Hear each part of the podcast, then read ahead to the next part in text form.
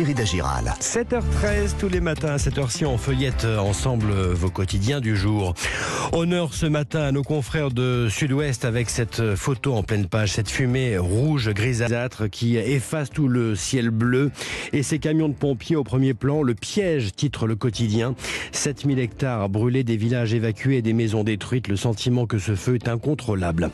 Un homme à la une de quasiment tous vos quotidiens ce matin. Emmanuel Macron, plan large pour le Figaro qui titre Face aux crises. Macron affiche son optimisme. Réforme des retraites, assurant chômage, valeur travail. Le président n'a pas renoncé à ses projets, explique le quotidien. Gros plan pour le Parisien aujourd'hui en France. Économie d'énergie. Macron appelle à la mobilisation générale. Le président qui a annoncé hier un plan de sobriété énergétique et qui demande aux Français de consommer moins. Plan serré sur un président goguenard pour Libération. Travailler plus sans gagner plus pour le quotidien. Le chef de l'État n'a cessé de faire des clins d'œil à la droite dont il a besoin pour faire voter ses textes à l'Assemblée nationale.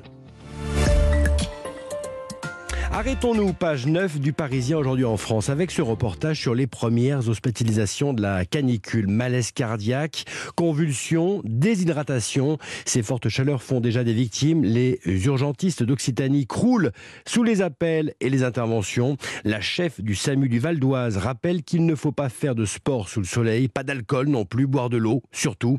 L'île de France est sous tension également avec un week-end qui sera difficile. On vit dans la hantise que tout bascule explique le chef des urgences d'Avicenne à Bobigny, près de Paris.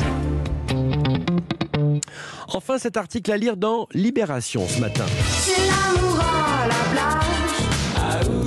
Titre inspiré par cette chanson de Niagara à Majorque, c'est l'amour à la plage. Enquête sur le surtourisme à Majorque. Pour se défaire de son image de lieu de débauche et réduire son impact environnemental, l'île espagnole des Baléares veut diminuer le nombre de visiteurs et diversifier leur profil.